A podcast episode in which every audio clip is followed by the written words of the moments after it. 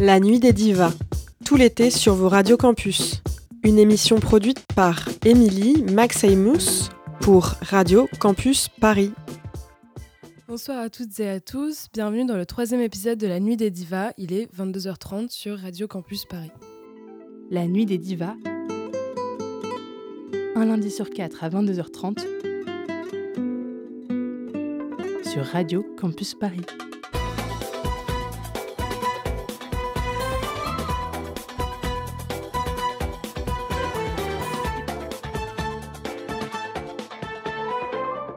La Nuit des Divas sur Radio Campus Paris. Bienvenue dans La Nuit des Divas, l'émission sur la nouvelle génération des grandes chanteuses dans le monde arabe à partir des années 80. On se retrouve aujourd'hui dans ce nouvel épisode où on va tester un nouveau format. Normalement, on parle d'une artiste par mois. Pour ceux qui n'ont pas écouté les deux précédents épisodes, on avait parlé de Elisa et Osol. Aujourd'hui, on a essayé de mettre en place un nouveau format axé sur la discussion avec euh, une sorte de table ronde. On est donc quatre à participer aujourd'hui et on va former une discussion autour de nos rapports personnels à ces artistes féminines. Donc, je vous laisse euh, vous présenter euh, chacune de votre tour en quelques mots, votre intérêt pour ces musiques, votre parcours euh, quelqu'un Je commence, je me lance. Euh, moi, c'est Morgane, du coup. Euh, je, suis, ma mère, elle, mère, elle est marocaine, mon père, il est égyptien. Et du coup, j'ai écouté des musiques arabes toute ma vie. Enfin, j'ai plus eu écouter des musiques arabes chez moi que la variété française. là, actuellement, là, j'ai 22 ans, fraîchement 22 ans. Et je fais des études en communication.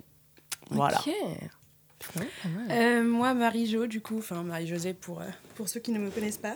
Euh, moi, je, bah, la sœur d'Émilie, donc les mêmes parents, deux parents égyptiens immigrés en France il y a un petit moment. la musique arabe, c'est un peu toute ma vie, plus ou moins, mais à certaines périodes, donc ça a été. ça a été par moments chaotique et personnellement en études de sciences politiques et en service civique actuellement. Voilà. Donc moi c'est Sarah, euh, je suis euh, métissée, donc ma mère est française, mon père est marocain, euh, né en France. Donc moi, c'est mes grands-parents qui ont émigré en France. donc voilà, moi je sors de trois ans de prépa littéraire. je suis actuellement en master 1 de géographie spécialisée dans les pays du Sud et développement durable. Et donc voilà, pour moi c'est un plaisir d'être là ici aujourd'hui et de parler de la musique arabe qui malgré euh, mon métissage, euh, m'a bien bercé aussi. Quoi. Ok, bah super. Je pense qu'on peut un peu euh, commencer par la base de la discussion. Donc, comment est-ce que chacune a été introduite par enfin, ces artistes? Parce que je pense qu'il y a un véritable truc à creuser sur le plan tant familial avec la question de, de la transmission culturelle, ou si c'est par intérêt personnel, d'où vient cette curiosité-là? Bah moi, je veux bien commencer par, pour cette question-là. Alors, premièrement, oui, il y a forcément une sorte d'héritage. Euh, mais c'est vrai que moi, dans mon cas, c'est plus personnel. L'intérêt que j'ai porté à ces musiques euh, est né euh, durant mon adolescence. bon, forcément, voilà, ma grand-mère écoutait beaucoup d'Oum Kaltoum. Il y avait beaucoup de musique arabe chez moi. Enfin, même mon père d'ailleurs. Mais bon, plus de la musique maghrébine et masculine par rapport, ouais, pour mon père. Mais ouais, c'est un vrai intérêt qui, qui, qui est né euh, vers mes 16 ans. Et c'est une forme de ouais, réappropriation euh, de ma culture. Euh. en plus de ça, donc moi je suis métissée. Il y a toujours cette question de t'es quoi? Est-ce que t'es française? Est-ce que t'es marocaine? Est-ce que t'es. Enfin, t'es, où? Et voilà, cet intérêt-là, c'est se réapproprier ses origines, c'est aussi les connaître mieux alors que enfin tu vois alors que je suis je suis je suis née en 2001 en France euh, ma mère est française mon père est français d'origine marocaine. Mais euh, donc il y a eu beaucoup de variétés euh, françaises mais à la maison. Mais du coup ouais voilà c'est une forme de réappropriation et surtout de, de, connaissance de ce que je suis. Donc voilà. Non non je trouve ça hyper intéressant mais tu t'es tournée vers quels artistes un peu quand tu as commencé à t'introduire moi, comme je dis, du côté de mon, père, donc toutes les sœurs de ma grand-mère, ma grand-mère, c'est fan, fan d'Oum Keltoum. J'ai une tante qui s'appelle Keltoum. enfin, donc vraiment, c'était ça. Mais moi, c'est vraiment. Moi, mon, artiste. mon artiste master, c'est Dalida à la base. Et en fait, moi, c'est vraiment Dalida, mais c'est drôle parce que j'avais. Euh, genre 5 ans. Et c'est euh, ma grand-mère du côté de ma mère, donc française, Ok. qui m'a offert le disque de Dalida. Mais oui, ça c'est toute l'ambiguïté de Dalida Ouais. justement, Ouais, ah, euh, carrément, italienne, égyptienne, euh. Ah, chantant français. euh. Ah ouais, ça c'était incroyable. Et c'était un genre de. Enfin, c'est un disque qui, qui regroupait tous ces sons euh, cultes où il y avait du coup des sons en italien, en arabe, en français. Et donc, moi, c'est Dalida, euh, ma first. Et, euh, et non, sinon, ouais, beaucoup de Férouz, Warda. Ok, donc plus Dalida, génération Dalida. classique quand même. Enfin, c'est par ça Pour que. Férouz, ouais. Ouais. Oum Kaltoum, ouais. Mais après, Bah, bah, Warda et, euh, et Dalida, en vrai, ça reste euh, ce que, en tout cas, moi, je considère, je sais pas pour Ouais, vous, ouais, comme la génération carrément. classique, tu vois. Enfin, ouais, donc ouais, en vrai, ok. oui. Ouais. C'est vrai. Quelqu'un veut prendre le relais? Bah alors moi en fait je pense que il y a eu deux moments et je te rejoins un peu là-dessus parce qu'il y a eu un premier moment où genre chez moi on écoutait que des sons arabes. Euh, en fait chez moi euh, anecdote ma mère en fait elle faisait le ménage et elle mettait sur un lecteur CD des CD, tu vois. On avait que des CD à l'époque. Le CD de Nancy Rajam, je sais pas si vous voyez. le fond, il est orange. Elle a, elle a les yeux bleus, là, et, Ouais. écartés. C'est, Ça, c'est, c'est les années 2000. on l'a Les saigné. années 2000. Année 2000. Vraiment année 2000 vibes, tu vois. Et quand j'étais jeune, bah, j'écoutais ça bah, grâce à mes parents, tu vois, mais j'avais pas ce truc-là un peu de. Ah, c'est. Enfin. C'était normal pour moi, tu vois. J'ai grandi avec, j'ai grandi avec des sons rebeux, même des sons que je connaissais pas trop, qui m'intéressaient pas. Et je pense qu'il y a un deuxième moment quand j'ai grandi et j'ai eu un peu cette, euh, cette, euh, ce truc de reconquête de, de ma personne, de mes goûts et aussi de ma culture, tu vois. Et je me suis dit, attends, mais c'est vraiment un banger. non, mais tu sais, je me suis dit, attends, je me suis posée et j'ai écouté des vieux sons, des sons genre, même à une 2000 très pop, genre euh, Chérine, Elissa, Nancy Rajam, ça c'est vraiment des, des meufs que j'ai beaucoup écouté. Mais même l'ancienne génération et tout. Et je me suis dit, mais je suis vraiment fière de, cette, de cet art qu'on a. Et il faut le célébrer, il faut que je célèbre plus parce que pour moi, avant, c'était juste normal. Donc je pense qu'il y a eu deux temps. Et je pense qu'en soi, en vrai de vrai, le deuxième temps que j'ai eu, qui était un temps de reconquête, entre guillemets, je l'appelle comme ça, mais il a été beaucoup plus fort pour moi. Tu vois. Comment Reconquête, ça a une connotation. Moi, ça Ouais, me renvoie à un Je truc. suis désolée, mais Oui, venez, non, mais, venez on, on- moi, je veux, moi je me réapproprie les termes. Oui, Ce terme-là, euh, ne l'associons pas à qui nous savons. C'est pas ici. C'est pas ici. Là, je te parle de reconquête personnelle. de ma personne, coup, euh, tu vois. Ouais. Non, mais c'est c'est juste un truc où vraiment, là, pour le coup, je pense que depuis, ouais. 5-6 ans, je suis vraiment fière de mes origines, fière de, de l'art qu'on a et des chansons qu'on a. Et je me dis, mais en vrai, c'est un truc de, de fou. Et je pense que quand j'étais petite, juste, je l'avais. euh, Enfin, c'était juste là. C'était c'était pas un truc sur lequel je devais vraiment me poser et me dire, ah, euh, c'est super stylé, tu vois. Ouais. Voilà. Mais en vrai, moi, je comprends vraiment le truc des deux temps, mais la façon dont Mhm. moi je l'ai vécu, c'était deux temps euh, très différents. C'est-à-dire que, donc, pareil, nos, nos euh, parents euh, fans de Abdel Halim, fans d'Omo Kalsoum, Mais très euh, masculin. longueur. euh, euh, du Sarah côté du disait, père, c'était très masculin, mais hommes. du côté de la mère, euh, non. Non, Mm. non, non, oui. Enfin, mais il y a, c'est très. euh, Enfin, ségrégation au niveau du, du genre, on va dire, ouais. par rapport aux parents. Mais après, il y avait aussi ce truc, donc les parents, c'était génération classique, mais dès qu'on partait en Égypte, on avait des cousines qui étaient jeunes, donc dans la vingtaine, qui nous ont introduites donc, à la génération qu'on considère comme étant moderne, Mhm. donc Nancy Ragrom, Chérine, tout ça. Et c'est là dont on a développé, en tout cas, enfin moi je parle pour moi, mais je pense que MJ, euh, on se rejoint sur, euh, sur ce point en tout cas, euh, un, un amour commun pour ce que c'était. Après, moi, le deuxième temps, enfin c'est plus en trois temps, le deuxième temps, c'est euh, j'ai grandi dans des euh, espaces prédominants euh, blancs où Mm. je sentais Ouais. que ma culture, elle n'était pas vraiment euh, euh, légitime, euh, d'être mise en avant. et donc, euh, aussi. Elle est Exactement. pas célébrée. Même pas Donc, avait un pour moment- être célébré, Ouais. C'est ça, Ouais, où au collège, j'ai arrêté d'écouter de la musique euh, Mm. arabe euh, et ces artistes-là euh, de moi-même. Ouais. Et, euh, et j'ai renoué avec ça, donc comme tu dis, dans un truc euh, de réappropriation. euh, et en fait, je me suis rendu compte que, comme tu dis également, c'était des, des bangers, sais, des hits, quoi. Désolée, Et tu des te rends compte qu'on a des, des, des femmes de ouf. Euh, euh, et en fait, qu'on a grandi quand même avec des modèles féminins absolument euh, c'est fou. Même, impressionnants. même, les, même, ok, euh, la langue déjà incroyable. Enfin, l'arabe c'est une, une langue poétique, mais même au-delà Ouais. de ça, la prod des fois certains sons. Je suis désolée. oui. Enfin. Non, la mais on va guitare ça. électrique de Nancy Agram, pitié. Bref, j'arrête là. J'arrête là. MJ, t'as quelque euh, chose oui, ouais. moi, en fait, je vous rejoins toutes les trois plus ou moins. Et euh, je pense qu'il y, a- il y a un dénominateur commun ici aussi. Un peu le même, bah oui, forcément un peu le même parcours qu'Emilie. Mais euh, oui, en fait, vers le- l'adolescence, un peu cette crise, je pense qu'on traverse toutes et tous. Et, euh, et en fait, il y a eu cette honte qui est venue par rapport à tout ce qui était arabe en fait, donc Mhm. tout ce qui touchait à mes origines. Forcément, la musique a été emportée avec, comme la langue. Parce que la langue, euh, ouais, j'allais dire, la langue. La langue, moi, je, je refusais de parler quand ma mère me parlait arabe dans, Mhm. dans, On dans, répond dans la le rue en fait, français. Je lui disais Ouais. euh, arrête, euh, parle Mhm. français et tout. Enfin bref. Et donc forcément, la musique a été oubliée aussi et euh, oubliée et surtout en fait euh, rangée dans une boîte bien au fond. Quoi. On, on est, elle était plus là. Et pareil, je pense vers lycée, donc vers 16-17 ans, ce qui est quand même assez récent. je me suis dit bah attends. Euh, je vais tous les ans en Égypte. Euh, à chaque fois, je, je passe un, un moment incroyable quand j'écoute de la musique égyptienne. J'y retrouve quelque chose que je que j'ai pas en France en fait, Mhm. dans ma vie de tous les jours. Et euh, bah pourquoi pas en fait Pourquoi juste je réécoute pas ça Tout simplement quand je reviens en France. Et donc j'ai commencé à amener ça avec avec moi. Et puis avec Émilie, on a commencé forcément à se rejoindre et en fait, on a commencé à retrouver des sons qu'on écoutait quand on était enfant sur YouTube par exemple. C'est le meilleur truc, ça. Et on était là, waouh Enfin, c'est la symbolique est énorme Mhm. pour nous. Et euh, donc, euh, oui, un peu parcours en plusieurs étapes aussi. Et, euh, Ouais. Mais aujourd'hui, alors là, on est On full est musique fond. arabe. Exactement. On est full femme Mais je pense que du moi, monde arabe. Donc, euh, Ouais, un des premiers morceaux qui m'a marqué dans cette phase justement de 16-17 ans où tu te Mm. rends compte qu'en fait, euh, bah, tu as accès à une culture absolument passionnante, c'était euh, Entae de Nancy Rogrom. Oh. J'ai fait une Ah phase, une fixette sur ce Oh son. là. Et on va l'écouter tout de suite. Yes.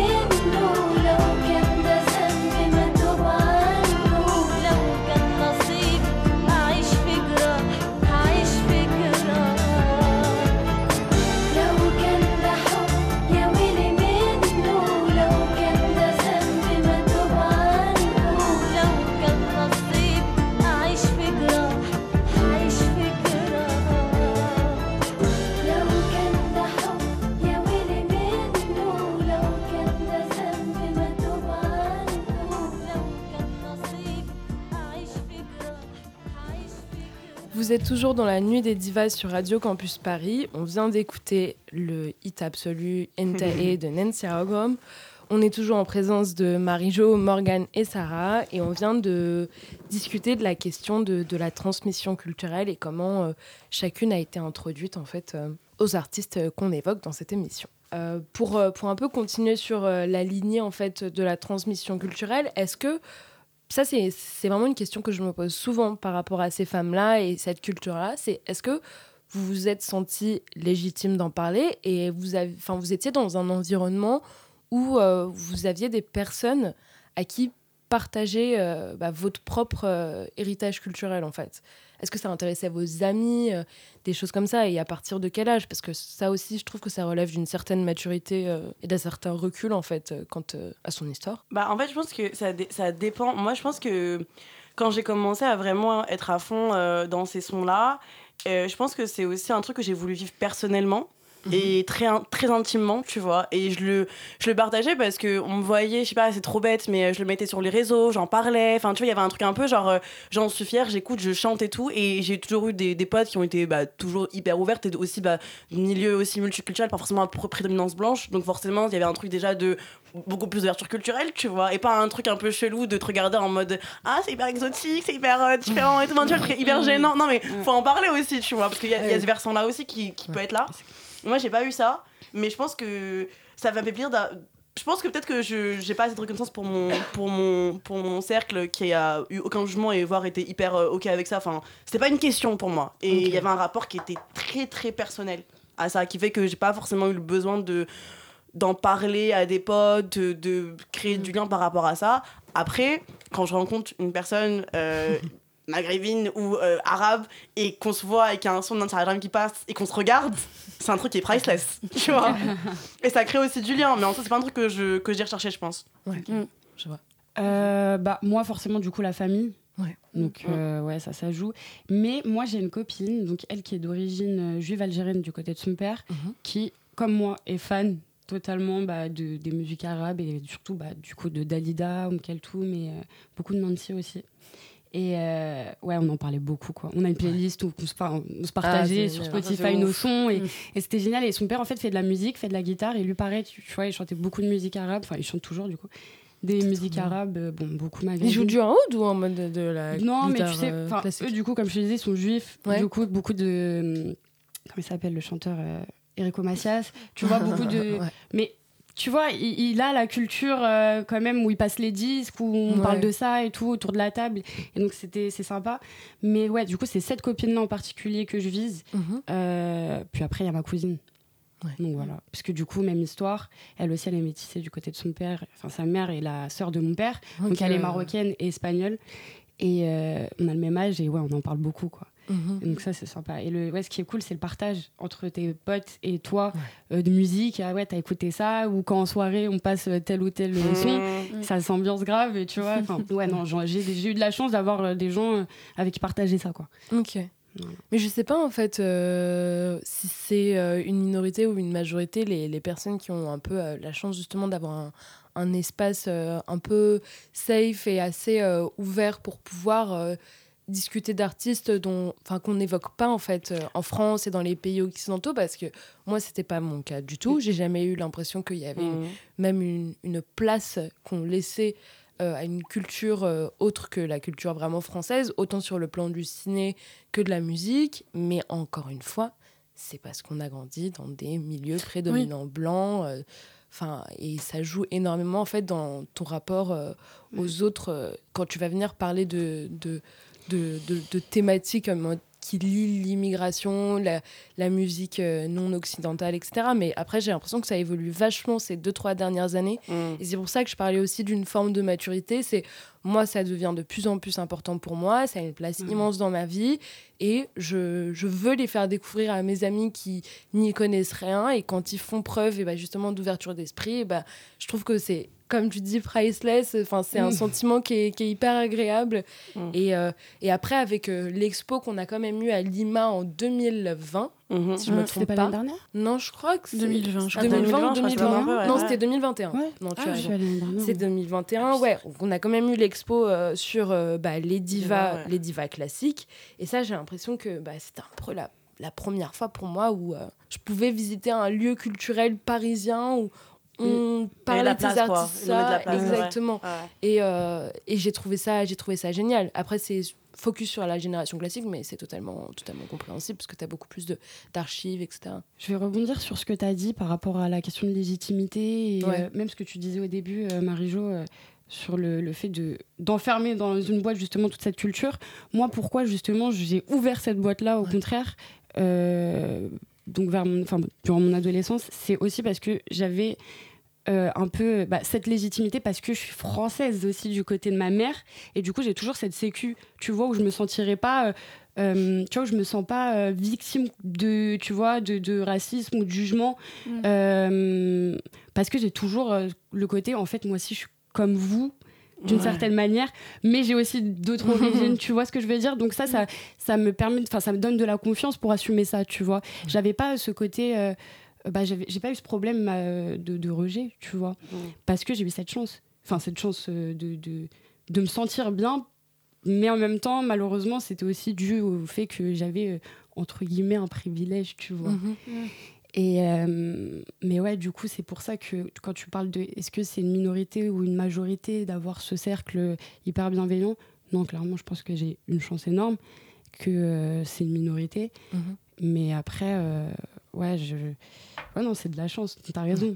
C'est, ouais, Eh c'est- bah, autant en profiter, ma foi. Bah Ouais, oui, mais t'as, raison. Mais en plus, moi aussi, la question de légitimité, ce que je trouve intéressant, c'est que euh, là, j'y ai pensé pendant que vous parliez, mais il y a aussi beaucoup qui vient, je pense, de communautés qui sont sur le net, euh, de Ouais, comptes Instagram, de gens qui, sont dans cette, aussi dans cette même visée de descendants d'immigrés Mm, et mm, mm. de- d'en parler et de, re- de reconnecter avec leurs origines par les sons, par la langue, par des contenus sur leur histoire aussi, tu vois. Parce que parler vraiment de notre histoire, on n'en parle pas forcément. Et avoir des personnes sur le net, moi, je sais, ça m'a énormément aidé parce que, on va pas se mentir, on est toujours sur notre téléphone, sur, avec des comptes Instagram, euh, TikTok. euh, n'importe et moi quand j'étais face à des contenus comme ça c'était euh, je sais pas comment vous dire le sentiment mais un peu tu ah tu souffles t'es pas seul tu Ouais, vois ouais. T'es pas seul avoir un rapport hyper dichotomique avec la langue, avec, euh, avec ta culture, avec l'histoire, avec plein de choses.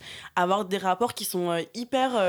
Bah, des fois contraires, tu vois, que t'arrives pas à te saisir toi-même et que d'autres gens soient euh, dans le même cas que toi. Moi, je sais que c'est vraiment l'un des trucs où je me suis sentie légitime pour le coup. Mm. Et je me suis dit, je suis pas la seule. Et ça m'a donné encore plus de. Ouais, de- d'armes, entre guillemets, et de confiance parce qu'on traverse plus ou moins toutes- tous les mêmes crises, tu vois. Mm. Du coup, bah, ça m'a ça, ça m'a vraiment beaucoup aidé, je pense, aussi. Je sais pas trop, moi, je... en fait, j'ai envie de rebondir sur plusieurs trucs, notamment. Quand tu parlais de majorité, minorité, pour moi, en fait, c'est dur d'y répondre de- dans, dans ces termes-là, parce Oui, non, que je c'est pense juste qu'il y a une question, réponse, en fait, hein. où est-ce que tu as Mm. grandi, tout simplement. Oui, oui, non. Je veux dire, tu as grandi euh, dans le 3e arrondissement, tu as grandi euh, à Villejuif, où il y a une grosse communauté égyptienne. En fait, il n'y a pas de... Mhm. Tu peux pas quantifier ça. Ouais. Donc, Mm. c'est- c'est pu- purement de l'expérience. Et, euh, et nous, en l'occurrence, bah, voilà, quoi. C'était c'était ce que c'était. Mais non, Ouais. mais après, on va pas, on va pas tout jeter non plus. mais Enfin, bref. Oui, là, en fait, où je suis plus ou... Enfin, pour moi, en tout cas, pour me- mon expérience à moi, je suis plus ou moins d'accord avec toi dans le sens où moi, c'est resté très dans le cadre familial, enfin, dans un cadre Mm. très intime Ouais. euh, qui n'a pas dépassé ces limites-là. Quand, euh, moi, quand je parle de musique arabe, c'est avec Émilie. Il n'y a personne d'autre. Parce que aussi, euh, j'ai pas eu de, de copine arabe, en fait, euh, Ouais, pareil, du, ouais. de- du fait de mon parcours. C'est juste une coïncidence pour le coup. Et euh, moi, en fait, c'est vraiment, ça s'est délimité à ce cadre familial. C'est jamais vraiment sorti de là. Forcément, c'est extrapolé quand on va en Égypte euh, pour l'été. Ouais. Mais euh, en Et il y a aussi tout le je- truc de la romantisation par la musique, où t'es en Égypte. Et Voilà, tu te dis, c'est un J'ai cadre. dix et fois plus envie de les écouter, que Mm. ça accompagne mon bien sûr. quotidien. Ouais. Bien sûr, et puis tu peux en parler. Là, pour Ouais. le coup, pour moi, les, les personnes avec qui j'en parle, quand j'en parle, Mhm. c'est c'est vraiment. En fait, c'est toi. voilà. Il y a personne. Je rigole. Mais dans le Mais, cadre. euh, euh, Ouais, dis-moi. Euh, non, non, tu. Vas-y. Non, non, moi, dans le cadre familial, je sais qu'il y a une figure qui m'a beaucoup marqué quant à ces artistes-là, et surtout mon introduction à la reine qui est Fayrouz. Euh, moi, enfin, pour le coup, du côté de nos parents, avec MJ, on a surtout grandi avec Omme Kalsoum en tant que Ouais, figure féminine. Ouais. Et c'est ma tante plus tard qui m'a euh, vraiment introduit à, en fait, à l'amour qu'elle avait pour Fayrouz. Donc là, je lui fais une dédicace totale. et euh, un des son que j'ai adoré d'elle en premier, c'était euh, Shot to Skanderia. Mhm. Et c'était la première fois qu'on était allé à Alexandrie avec notre famille. C'était en 2018 et j'ai écouté ce son et pour moi c'était la révélation de Fayrouz. C'était magnifique.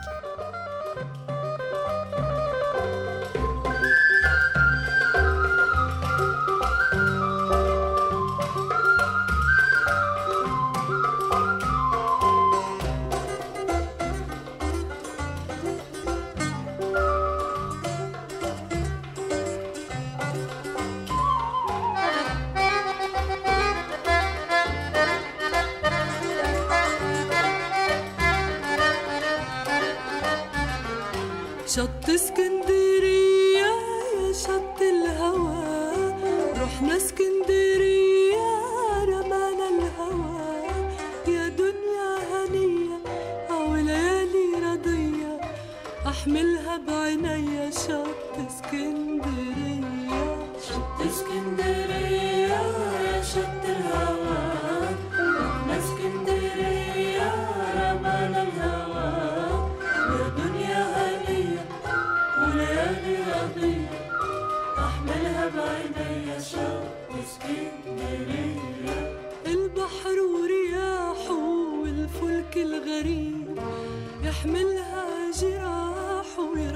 في المغيب البحر ورياحه والفلك الغريب. يحملها جراحه ويرحل في المغيب. يتمهل شوية ويتودع شوية وتعانق المية شط اسكندرية شط اسكندرية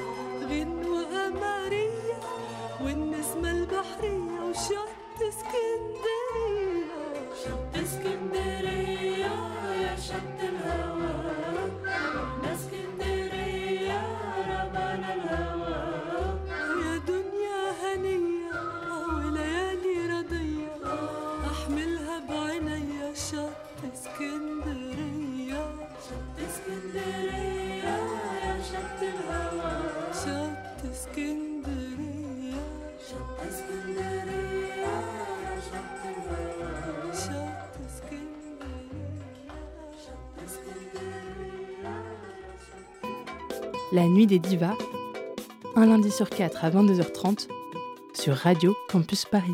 Vous êtes toujours dans la nuit des divas sur Radio Campus Paris. On vient d'écouter Shot Escandary de Fayrouz et on est toujours euh, présentes euh, toutes les quatre pour parler de nos rapports à la nouvelle génération des chanteuses dans le monde arabe. Euh, un truc sur lequel euh, je pense que ce serait intéressant de rebondir, c'est toujours euh, sur la thématique de, la transmission, en fait, qui va venir dépasser le, cadre familial, donc tout ce qui est lié à l'héritage culturel, etc. C'est le rôle des réseaux sociaux maintenant dans justement cette transmission culturelle, parce que comme Morgane le disait de façon très pertinente, ça fait... moi, je lis beaucoup ça, surtout... je fais surtout le lien oui, avec TikTok, parce que... Enfin, j'ai l'impression qu'il y a une sorte d'explosion euh, euh, de personnes en fait qui viennent mettre en avant euh, leur culture, que ce soit la culture arabe ou autre d'ailleurs, et qui viennent, enfin, par exemple, enfin, il y a eu des tendances sur des euh, sur des morceaux de Nancy Ragam, il y a eu des tendances sur des sons égyptiens complètement absurdes de Mohamed Ramadan, et et je trouve ça juste excellent en fait le fait que bah, sur une application comme ça, après il y a la question de l'algorithme évidemment, mais euh, qu'on ait accès à ces artistes-là et que plein de gens qui n'ont rien à voir avec la culture arabe, enfin, puissent les découvrir aussi quoi. C'est, moi, ce que je kiffe aussi, c'est ce truc de. tu scrolls, bah, comme tu as dit sur TikTok, tu as les sons, bah, euh, que ce soit de Instagram, de Abdelhamid Hafez aussi, j'ai eu ça dans ma, Mm. dans ma page, j'ai mis des trucs, euh, comme tu as dit, hyper récents. Et euh, moi, ce que j'adore, c'est de me dire que, tu sais, il y a des gens qui sont bah, non, non arabes et qui vont kiffer, tu vois. Ouais. Et t'es là en mode, ouais, vous voyez comment c'est cool, hyper drôle. Tu vois, et Ouais. t'es là, t'es en mode parce que c'est pas que. Enfin, les prods sont bonnes, le son est bon, la langue et tout, il y a des trucs. Enfin, je sais que j'ai des potes, par exemple, qui sont pas arabes et me disent, mais Morgane, c'est des Ouais, bangers. c'est un hit, ouais, c'est des hits. Pareil. Genre, et, et moi, j'en suis. Il y a un côté un peu genre. Euh, Fierté à deux balles, mais fierté un peu, tu vois. Où t'es un peu là, en, bah ouais, tu vois ce que j'écoute, c'est stylé, tu vois. Donc, là, moi, sur, ce versant-là, je suis hyper contente. Et aussi, un autre truc que j'ajouterais qui est super drôle, c'est que on parlait de, de la transmission et du fait qu'il y a le cadre intime et les sons euh, euh, dont on parle avec euh, nos proches et tout. Moi, je sais que, notamment grâce à TikTok, il y a des sons qui sont relativement récents, Ouais. euh, dont j'ai parlé avec mes parents. Comme quoi? Euh, Il y a un son qui tourne là depuis un moment, c'est un son qui est issu d'un film qui s'appelle Telle Daquette. de Ah, Amour. mais oui. Voilà, et moi je connaissais pas ce son, tu vois. et c'est relativement récent. C'est. Et du coup, moi, euh, euh, un truc drôle, c'est que mon père m'avait fait entendre, mais j'avais oublié. Mm. Je lui refais écouter un autre jour, et il me dit, mais oui, mais je te l'ai fait écouter et tout, il est trop bien ce son, tu vois. On commence à en parler, et tu sais, il y a un côté un peu genre, euh, j'ai pas eu des parents qui étaient vraiment en mode euh, fierté culturelle, écoute tes sons, sois vers de là où tu viens et tout. J'ai pas eu, moi, ce discours grandissant, c'était tellement normal. Enfin, on était juste qu'on était, tu vois. Il y avait pas ce truc-là un peu de revendication. Et je pense que mes parents aussi, quand ils arrivaient en France, il y avait pas ce débat-là de revendication, c'était plus de l'intégration en soi, tu vois.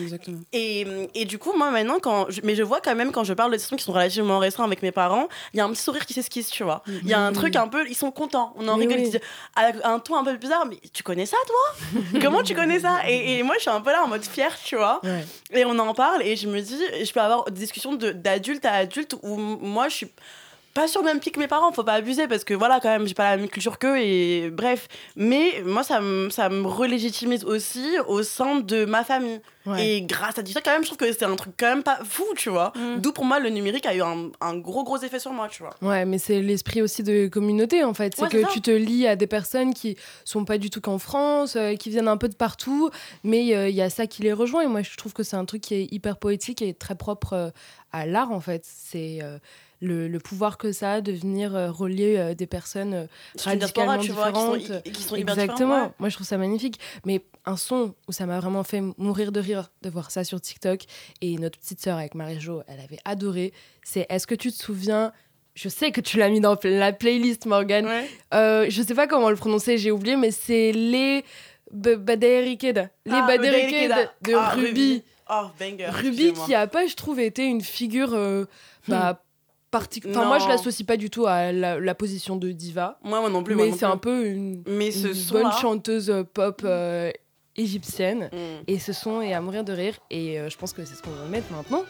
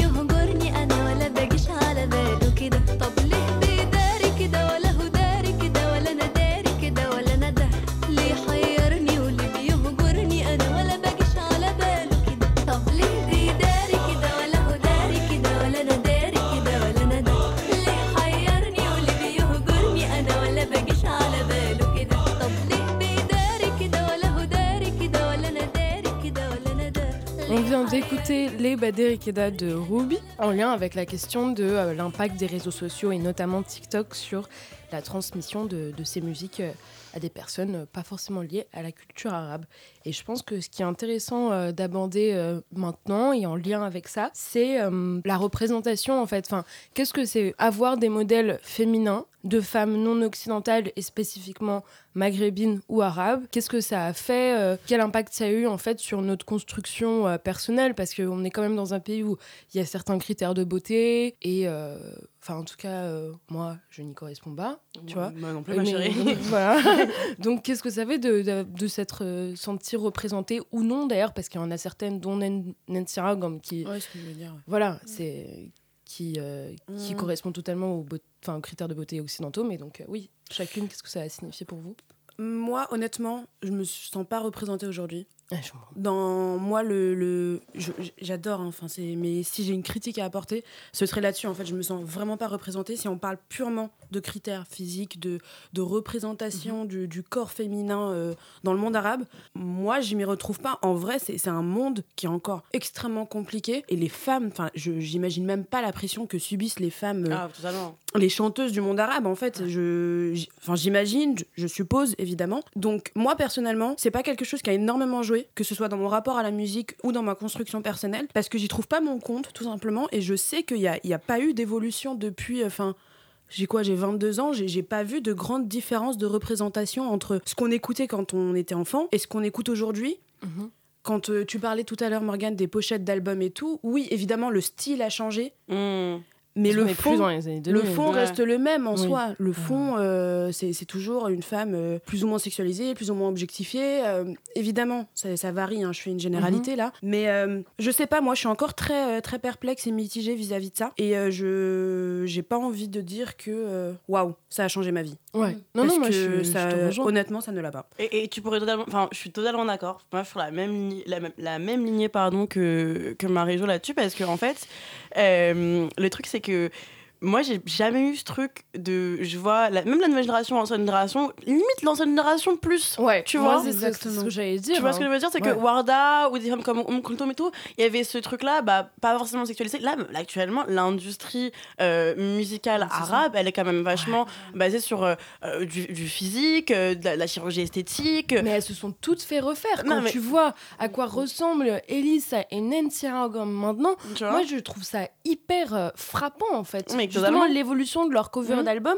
tu vois que ça. maintenant Elisa pour le coup, elle est vraiment défigurée en fait. Et je trouve ça hyper malheureux le fait que elles-mêmes, alors qu'elles sont dans une position de, de privilège euh, euh, financier et. euh, et de, de position très élevée, on va dire, dans la société, c'est Mhm. assez large comme terme, mais bon, qu'elle-même, en fait, ait, euh, à subir ça, parce qu'en vrai, moi, je trouve ça quand même hyper violent, tu vois, Mm. pour des femmes issues de pays arabes, de quand même se- se- avoir la nécessité de correspondre aux critères de beauté occidentaux, avec le petit nez en trompette, Mais les yeux euh, bleus, le, la peau toujours éclaircie. Enfin, je sais qu'en Égypte, par exemple, euh, Ouais, avec même au Maroc aussi, hein. voilà, t'as as un truc purement, vraiment et profondément raciste par rapport à la couleur de ta peau. Donc, plus t'as la peau claire, mieux c'est, clairement. Ouais, bah oui, Donc, oui. euh, ouais, je trouve ça hyper malheureux que les artistes euh, tombent dans ce truc-là, mais en même temps, c'est totalement compréhensible et tu peux pas, tu peux pas. C'est l'industrie aussi, l'industrie elle est comme ça. Ouais. Tu pourrais autant aller voir l'industrie euh, américaine et dire la même chose, enfin, Ah, bah, et dire euh, ouais putain il y a une,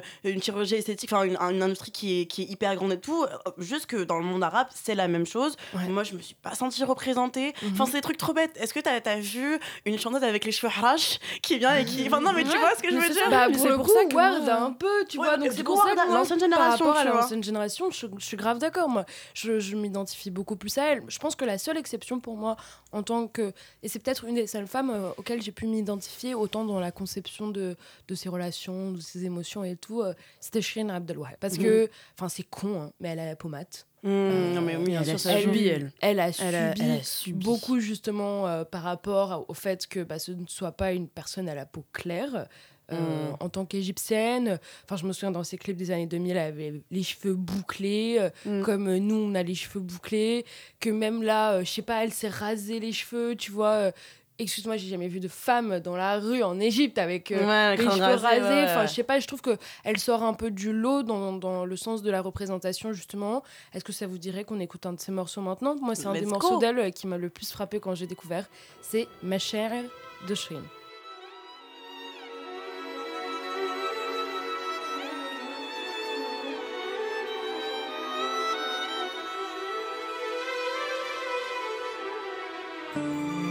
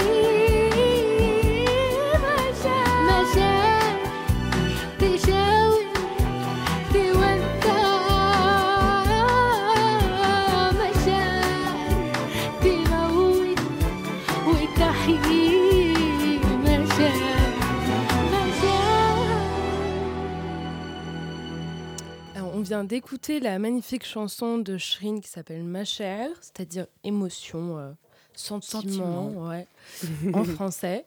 On est toujours dans la nuit des divas sur Radio Campus Paris et euh, on a euh, autour de cette table Morgane, Marie-Jo et Sarah. Et on continue notre discussion euh, par rapport bah, au lien qu'on a construit face à, à ces artistes féminines. Et là, on venait de parler de la question de la représentation. Clairement, ce qui est ressorti, c'est qu'aucune d'entre nous ne se sentait vraiment représentée. Est-ce que quelqu'un veut ajouter quelque chose en, par rapport à ça? Comme j'ai pas répondu à la question euh, tout à l'heure, euh, ouais, non, clairement, comme Marie-Jo, il y a. Ouais. je- Après, je me suis pas posé la question en soi, tu vois. Ouais. Moi, je sors. Enfin, j'écoute la musique et j'en profite et Mhm. c'est tout, tu vois. Je, je Mhm. sais pas de me poser énormément de questions autour de tout ça. Après, euh, en termes d'identité, forcément, ouais, ça donne un peu de confiance. Tu t'es représenté parce que elles sont arabes, elles chantent en arabe. En Mhm. plus, c'est elles ont une attitude, tu vois, c'est des divas. Et là, je vise plus la- la- l'ancienne génération justement. Et c'est là où vous en parliez, où vous parlez de justement la différence entre les deux et le physique, etc. C'est clair qu'il y a un côté beaucoup plus euh, sacré de l'ancienne génération où c'est une tu vois c'est c'est très euh, c'est de la prestance c'est des vraies divas c'est des reines tu vois Ouais. un peu et euh, ouais c'est des petits exemples par rapport à l'attitude tu vois Ouais. en termes d'exemplarité euh, donc ouais pour l'identité je m'arrêterai juste à là mais c'est vrai que globalement c'est pas Oui, quant au, au rapport physique, moi je suis totalement Ouais, d'accord. c'est ça. C'est c'est des pays qui sont encore trop euh, dans un idéal euh, de l'Occident. Mais par rapport ouais, à la représentation euh, qui, euh, où on exclut euh, l'aspect euh, physique, moi je suis assez d'accord pour le coup. Moi je sais que ça m'a fait euh, beaucoup de bien, tu vois, je sais pas- sais pas, de regarder les clips de ces artistes-là, autant génération classique que moderne, même si pour le coup là au niveau des clips, il n'y a rien à voir. Vraiment, niveau comparaison, Mm. c'est un fossé. Euh, Enfin, pour la plupart, même dans la génération classique, c'est pas forcément des clips, c'est plus Ouais. des représentations en live, Ouais. tu vois, Oui. Kalsoum notamment. Mm. Euh, mais, mais oui, moi, c'était plus ce truc de, comme tu dis, de euh, les entendre chanter en arabe, euh, des, Mm. des émotions auxquelles tu pouvais t'identifier, euh, et les écouter, vraiment, moi, je, je trouve que c'est ça qui change tout. Le sens des mots, c'est dans la langue arabe, Mm. tu vois. Tu es un peu dans ta bulle et tu sors de tout ce que tu lis et, euh, et tu écoutes euh, de français ou, euh, ou euh, d'anglais ou autre, et tu es vraiment dans ton propre lien à la langue arabe où tu vas t'identifier à des personnes qui, en fait, comment dire, te, te ressemblent plus sur cet aspect-là, en fait. Et puis elles te donnent une force Ouais. tu vois Totalement. par leur voix que tu trouves nulle part ailleurs Ouais. une énergie de dingue. Et là, encore une fois, c'est l'ancienne génération que je vise en Mhm. particulier. Enfin, c'est une prestance, c'est une attitude, c'est un mindset en gros, tu vois. Ouais. Et vraiment, enfin, une énergie, tu t'es gonflé quoi à bloc quand t'écoutes ça après ça. Tu vois. Ouais. Genre, je suis totalement Donc d'accord. ouais, donc c'est pas une question d'identité en soi, tu vois. Mais c'est un bon réconfort et c'est vraiment, ça te donne de la force quoi, tout simplement. Ouais. Et aussi, je pense que c'est pour ça que ça, enfin pour la plupart d'entre nous, si j'ai bien compris, euh, c'est, on a surtout euh, été très attachés euh, à ces artistes-là au moment de l'adolescence. Parce que Mm. c'est le moment ouais. charnière où Ouais, on euh, se construit, tu vois. voilà, et où tu as besoin de te sentir euh, réconforté. euh, et ouais, et le- Ah moi, c'est toujours le truc de l'identification. quoi. Enfin, j'ai l'impression que, que ça nous suit vraiment par rapport à ces artistes-là. Et, et surtout, tu parles d'un truc, euh, je, juste je rebondis dessus euh, assez rapidement quand Ouais. tu parles de. euh, de T'es dans ton truc, dans ta bulle, dans ta langue. Et ça, c'est un truc qui est hyper intéressant parce que Mhm. justement, euh, moi, dans ma famille, j'ai parle, je parle d'Alija, donc euh, le Mhm. dialecte euh, marocain, et euh, un peu d'égyptien, beaucoup moins, parce que je parlais beaucoup plus avec, euh, avec ma mère qui était bah, chez moi et tout. Et du coup, euh, on parlait beaucoup plus en Dalija. Et.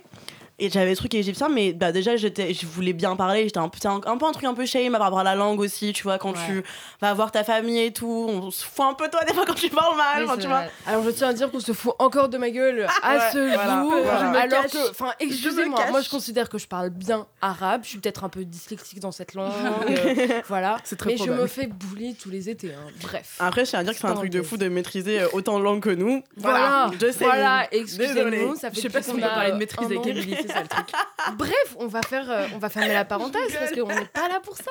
Non, non, non. Non, mais ouais, du coup, c'est que ces- sons-là euh, m'ont permis de vraiment me mettre dans, dans, dans une bulle qui est une bulle aussi de langue et de, de. Même, tu sais, quand tu penses dans une langue, tu vois ce que je veux dire Des fois, bah. Bah Il y a- tu sais, il y a des mots qui sortent qui sont en arabe, qui sont pas en français, qui sont pas en anglais, qui sont en arabe, et des fois des concepts qui sont dans ma tête qui sont en arabe. Et je pense que Mhm. avoir eu une familiarité quand j'étais plus ou moins jeune avec. euh, bah là, c'est sur les sons, mais ça peut être aussi des films, ça peut être bah, beaucoup de mes parents, on va pas se mentir, mais il y a eu un truc de, de, de langue qui m'a vraiment euh, beaucoup fait de bien et qui m'a permis de mettre aussi dans un truc un peu bah, euh, imperceptible qui est, qui est vraiment lié à ma culture, lié euh, à ma langue, et je me suis vraiment mise fully dedans.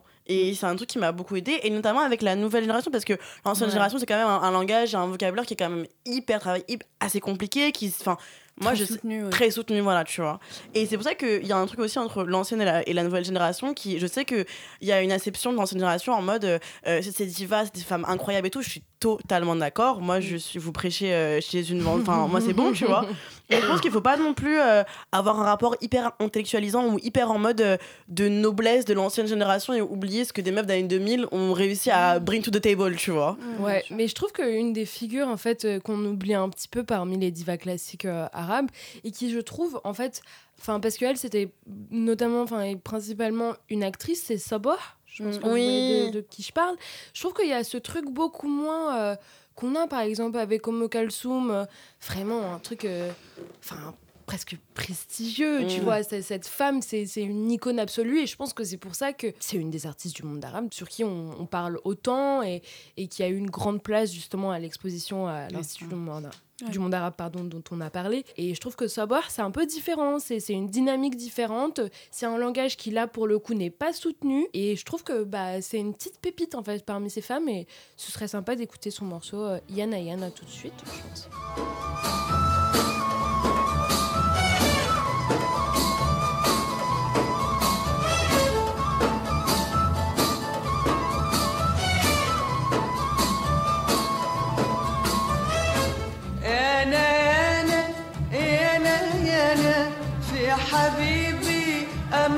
dana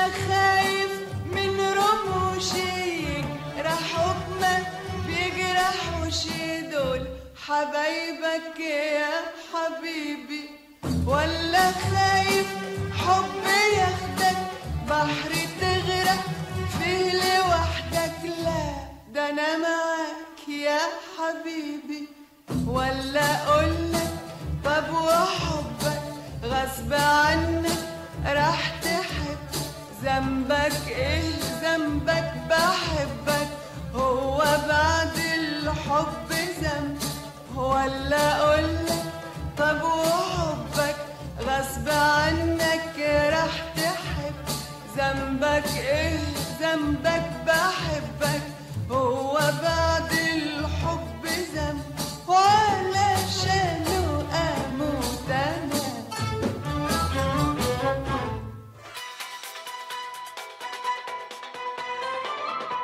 La nuit des divas, un lundi sur quatre à 22h30 sur Radio Campus Paris. Vous êtes toujours dans la nuit des divas sur Radio Campus Paris. On vient d'écouter Yana Yana de Sabor et euh, on est toujours en présence euh, bah, de quatre euh, super filles pour continuer notre discussion sur la nouvelle génération des grandes chanteuses dans le monde arabe à partir des années 80. Donc euh, là, on venait d'aborder un peu une sorte de comparaison entre euh, la génération classique des divas, donc euh, avant les années 80, Warda, Umm Kalsoum, Fayrouz, etc et les comparer en fait avec des artistes qui sont plus liés dans le temps à nous puisque c'est la génération euh, 80 90 2000 et bah est-ce que vous voyez certains points de convergence entre ces femmes là est-ce que vous sentez qu'il y a eu un, un héritage en fait? Par exemple moi j'en avais pas mal parlé euh, avec Osol et Elise euh, au niveau des prestations en live, à quel point bah, la barre avait été placée très très haut Mm. et donc, il y avait quand même certaines attentes. Enfin, moi, j'ai l'impression que dans le monde arabe, une femme qui est pas capable de chanter aussi bien en live qu'en studio, et bah, ça fait un peu tâche. Parce que, et je, moi, je lis ça justement euh, bah, à la génération classique, qui était absolument phénoménale sur ce plan-là. Et pour moi, c'est un point de convergence, mais euh, après, il y a beaucoup plus, je pense, de, de Je pense qu'il y avait un versant dans la nouvelle génération qui a un truc très pop culture, tu vois. Oui. Très. Enfin, tu vois, Ouais. faire des sons qui sont. Ben, il y a des fois, il y a des.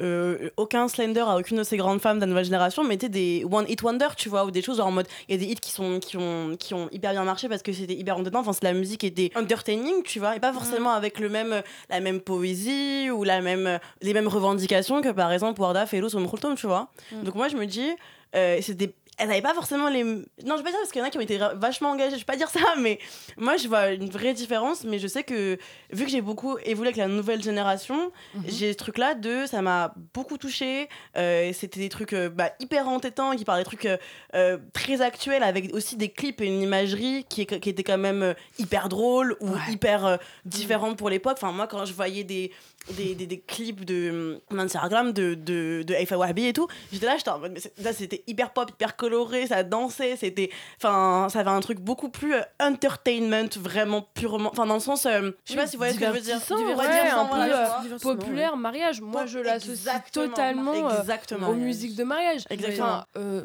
moi, peut-être, euh, excepté un ou deux sons de la génération classique, au mariage euh, qu'on a fait toute notre enfance avec euh, Marie-Jo, c'était pas euh, Omo Kalsoum ou Fayrouz qu'on écoutait. hein. Bah c'était euh, Nancy Aragom, c'était Et- ouais. Elisa, Amr Diab. Bon, Mm. là, c'est des artistes masculins, donc c'est pas la thématique. Pas mais euh, il y a toujours de la place pour Amr Diab, je tiens à dire. Euh, mais, mais ouais, enfin, les, les, c'est des hits hyper dansants. Tu vois, et t'as- un, a un hyper festif. Mm. ouais, Totalement. Et- t'as un rapport du coup qui est beaucoup plus actuel quand tu connais ces Ouais. sons-là et tout, et que, et que vraiment t'es dedans, t'as un rapport en tant que descendant de, de ces cultures-là, de cette culture-là, un rapport beaucoup plus actuel que des trucs un peu où t'as une vision limite euh, d'historicien ou de musicologue quand t'écoutes un peu Dom Culture. Enfin, on a, on a tous eu un peu eu ce regard-là, tu vois, ce truc est hyper distant et limite. euh, euh, je les connais pas, elles sont tellement loin, c'est tellement une génération différente et tout. T'arrives pas à trouver forcément ces points d'accroche dès le début quand tu commences par ces artistes-là. Moi, quand j'ai commencé par ces artistes-là avec, euh, avec mes parents, c'est pas elles qui ont forcément fait que, euh, à part Warda où vraiment j'ai une grosse attache avec elle, mais qui ont fait vraiment où je me suis dit, ah ouais, euh, c'est un truc de ouf, j'adore les sons, euh, j'écoute ça dans ma playlist et tout, tu vois. J'ai compris après, en grandissant, un côté poétique, un- et j'avais un regard qui était beaucoup plus mature. T'es jeune, t'as pas forcément envie de te positionner comme une, histori- une historicienne ou une musicologue, tu vois.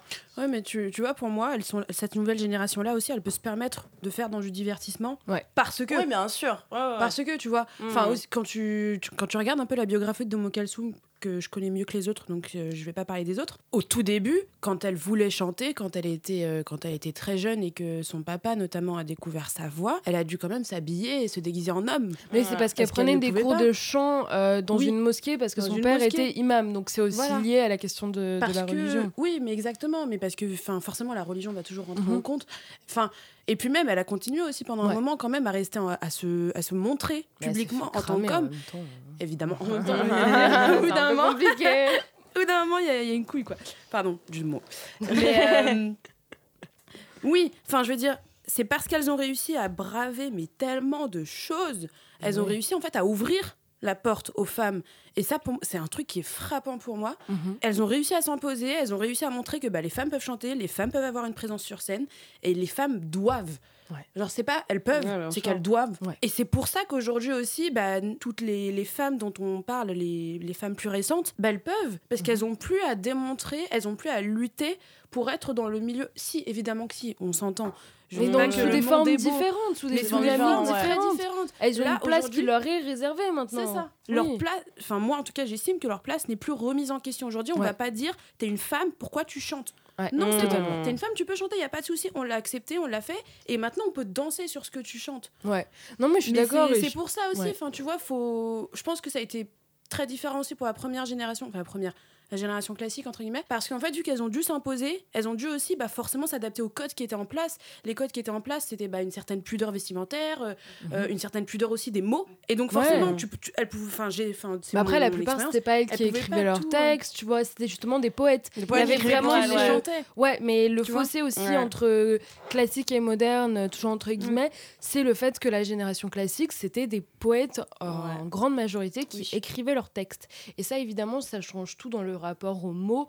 Et évidemment, euh, bah, c'est beaucoup moins le truc quand tu- que tu vas écouter quand tu vas aller faire la fête ou je ne sais quoi. C'est c'est un rapport plus profond, mais je pense que moi, je trouve ça normal que ces femmes, elles soient un peu, euh, bah, un peu sacralisées. Moi, je trouve ça normal. C'est, on parle Ah de, oui, de mais- figures féminines absolument. Ah, bien euh, sûr. Oui, oui, non, mais oui. C'est indubitable là. y a Ouais, pas- ouais, y a je pas pense que c'est indéniable, euh, exactement. Et moi, je trouve pas, euh, enfin, vu qu'en fait, on a vraiment grandi avec Homo Kelson, avec Marie-Jo, enfin, vraiment, vraiment, nos parents étaient, sont toujours fans. Moi, j'ai pas ressenti ce côté euh, de je suis un peu loin d'elles.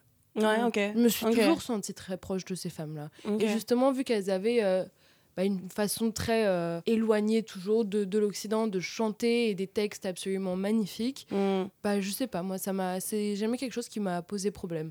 Mais après, il y a une forme de, on va dire, de vulgairement, de, de facilité avec la génération moderne, et je comprends. Enfin, Ouais, tu vois, c'est exactement tu vois, ça. quand je prends le métro, j'ai peut-être pas envie Ouais, d'écouter un son entier d'Homo Kalsoum qui va me prendre euh, une heure, tu veux vois. T'as envie 58 de, parfois de, de légèreté un peu. Et j'ai l'impression que la légèreté, on l'a plus avec des figures comme Ward, par exemple. Moi, voilà, c'est c'est même au-delà de ça, mm, mm. c'est justement, c'est, c'est, je pense que Warda, c'était une, une grande, grande diva qui m'a beaucoup plus touchée, moi, que Om quand j'étais jeune. Ouais. On veut euh, écouter un son d'elle. Moi, j'ai Ouais. sélectionné Haram Tahibbak parce que je le trouve vraiment exceptionnel. Je crois que Donc, Morgane euh, est d'accord.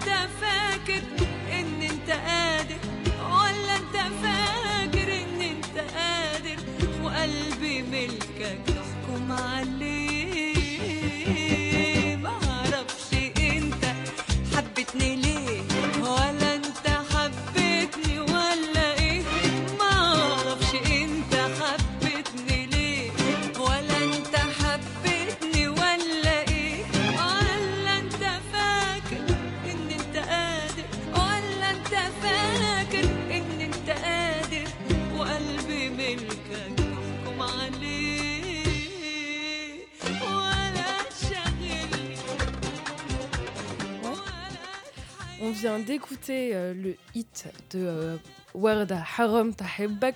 On parlait en fait euh, justement euh, du rapport de la comparaison aux divas classiques et divas modernes.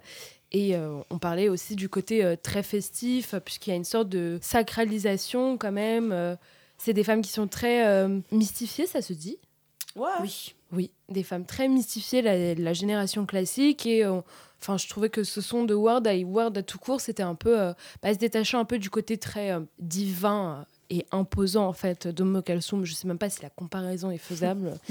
Mais enfin bon.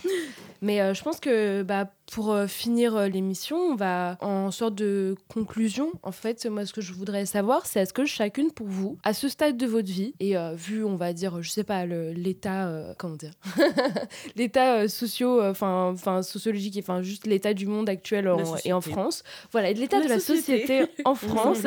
Est-ce que pour vous, ça vous semble important de partager ces artistes, de les mettre en avant, de continuer la transmission que donc nous, on a principalement eu par notre famille ou par notre propre intérêt enfin, personnel, mais qui est lié toujours à notre culture Est-ce Mm. que ça vous semble important de, en fait, de partager ça entre nous, mais aussi en dehors des, des espaces euh, de communauté, en fait?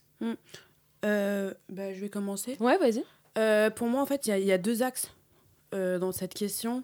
Le premier, c'est bah, en fait le partage, mais dans le sens communauté, mais vraiment dans, dans le bon sens. C'est genre c'est important pour moi Mhm. aujourd'hui de, de- qu'on se réapproprie le mot communauté. Surtout Euh, vu la connotation vu la connotation qui, est- qui est en train de, de- de s'y Ouais. accrocher en fait. Donc c'est très important pour moi euh, ce- ce- cet aspect-là. Et donc il y a ce, ce truc de partage. En fait, c'est ce qu'on est en train de faire tout simplement. Ouais. Genre on en parle, euh, ça nous plaît, ça nous intéresse, ça nous touche et c'est c'est génial. Et donc il y a ce- cet aspect-là euh, qui est important. Et pour moi, il y a le deuxième aspect qui est plus une lutte dans le sens où bah, on voit que ça dérange. On voit que quand tu parles de choses qui ne sont pas entre guillemets françaises, même sans les guillemets en fait, des choses qui ne sont pas françaises, ça dérange en fait. Et c'est pour, enfin je me dis que si ça dérange, bah, c'est que c'est important d'en parler. Et cette lutte là, moi c'est, pour moi c'est la musique aujourd'hui, c'est un, un aspect de cette lutte. Elle est pas que politique, elle est pas que, euh, c'est pas que de l'activisme au sens euh, classique qu'on connaît. Mmh. Il y a la musique qui va rentrer en compte, il y a le cinéma. Enfin, on voit aujourd'hui quand même que le cinéma arabe, et on, on est en train de. de- J'ai l'impression en tout cas qu'on est en train de le redécouvrir et qu'on commence à en reparler euh, Bah, correctement. Ce qui est dingue par rapport au cinéma, et ça je l'ai étudié dans le cadre d'un cours de cinéma du, euh, Ouais. du Maghreb, c'est euh, qu'en fait, je crois que c'était dans les années 80, enfin j'ai pas envie de me tromper par rapport à la date, mais euh, il y a un des plus grands festivals en fait de cinéma qui est à Carthage en Tunisie, et j'ai plus le nom exactement, et en fait justement c'est un lieu emblématique et un repère des cinémas non occidentaux. Et le fait, enfin, moi j'en ai entendu parler que dans ce cadre, que dans le cadre de ce cours-là. Mm. Tu vois, le- les festivals de ciné à Carthage ou euh, bah, qui sont juste pas en France et pas euh, occidentaux, je, enfin, tu vois, ils sont pas mis en mis en avant justement. Donc tout. je trouve ça quand même dingue, quoi. C'est pour ça que pour moi, c'est je, je parle de lutte en fait. C'est Ouais. dans ce sens-là. Dans le sens où il faut.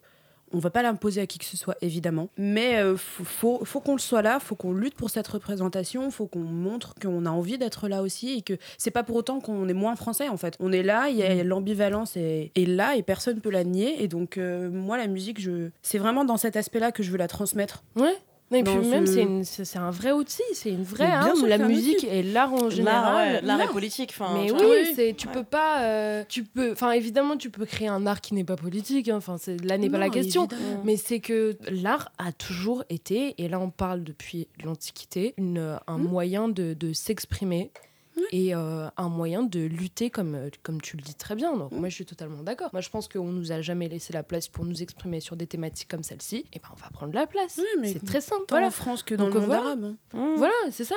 Parce que dans le monde arabe, on est quand même dans ce truc où bah, nous, on est les occidentaux, on est les enfants euh, qui vivent en France et qui est.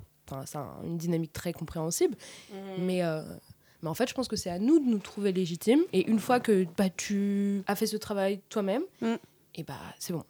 Pour Mm. moi, c'est un truc hyper naturel. Et en même temps, ça m'embête le fait que ce soit qu'on soit obligé en fait de transmettre ça sous le- un truc de lutte en fait. Le fait que ce soit pas justement euh, Oui. bah, normal. Malheureusement, c'est le contexte qui moi, veut ça ça. hein. m'embête. C'est horrible, hein, Ah ouais, totalement. ça, Mais ouais. Et on continue pour non non non, mais en fait ça m'embête profondément le fait de, de devoir voir ça en fait que comme un certain acte et tout. Non, euh, c'est pas j'ai pas envie de lutter quand je parle de euh, d'artistes que j'adore et avec lesquels j'ai grandi tu vois. Mais juste- mais le fait est que C'est- une forme C'est une forme, mais euh, ce qui est intéressant, c'est que je rebondis sur ce que Marie-Jo a dit et ce que tu dis aussi, c'est que moi, c'est intrin... genre je vois le côté politique, mais c'est intrinsèquement politique. C'est-à-dire que je vais pas commencer à parler de, de musique, à être véhémente là-dessus, à être là en ouais, c'est une lutte, c'est un combat.